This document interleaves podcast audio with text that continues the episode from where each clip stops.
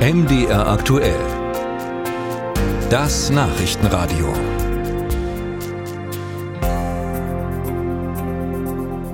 Es ist heiß geworden in Mitteldeutschland, schwül heiß. Vielerorts haben wir in den vergangenen Tagen schon die 30 Grad Marke geknackt und jetzt sind auch noch tropische Nächte vorhergesagt, also Nächte, in denen es sich nicht mehr unter 25 Grad Celsius abkühlt.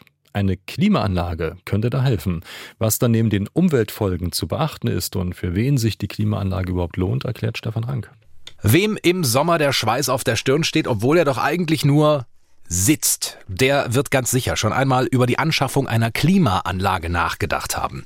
Diese Klimageräte sollen den Sommer erträglich machen, sie sollen kühlen und im besten Fall den Wohnkomfort auf eine neue Stufe heben. Aber sind sie in Zeiten gesunkener Kauflaune und gestiegener Energiepreise wirklich eine lohnende Investition? Ja, sagt Christoph Brauneis vom Verband Deutscher Kälte-Klimafachbetriebe VDKF wer eine Dachgeschosswohnung hat, äh, wo die Hitze dann wirklich auch unerträglich ist, für den lohnt es sich in jedem Falle. Vulnerable Personen, für ältere Personen ist es auf jeden Fall angeraten. Und es lohnt sich natürlich auch durch die Zusatzfunktionen der Klimaanlage für Allergiker. Und genau bei diesen Zusatzfunktionen gab es in den letzten Jahren auch die meisten Weiterentwicklungen, so Brauneis. Das betrifft zum Beispiel Steuerungen über Apps. Es gibt Klimaanlagen, die äh, Präsenzmelder integriert haben. Es gibt Geräte, die Personen im Raum erfassen und dann auch dort gezielt die Luft hinblasen, äh, wo die Person gerade in dem Moment nicht ist, damit man eben nicht einem kalten Luftstrom ausgesetzt wird.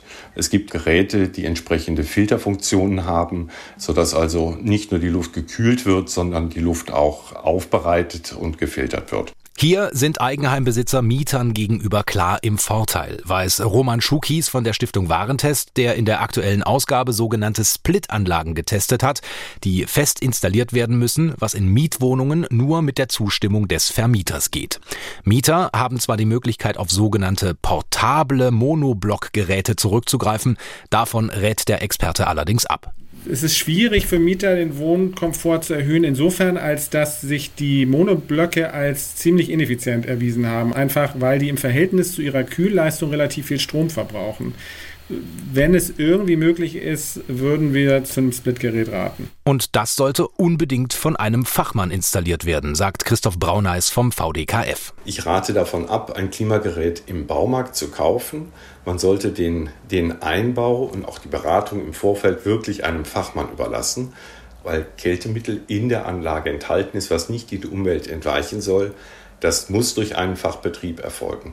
Also auf keinen Fall irgendwie selber Hand anlegen, sondern dort einen Fachbetrieb zu Rate ziehen. Für Kauf, Einbau und Inbetriebnahme einer solchen Split-Anlage sollte man mit 1500 bis 5000 Euro rechnen. Hinzu kommen jährliche Betriebskosten in Höhe von bis zu 250 Euro. Und unter bestimmten Bedingungen kann der Einbau einer Klimaanlage sogar bezuschusst werden. Dann nämlich, wenn die Klimaanlage mit einer Wärmepumpe kombiniert wird.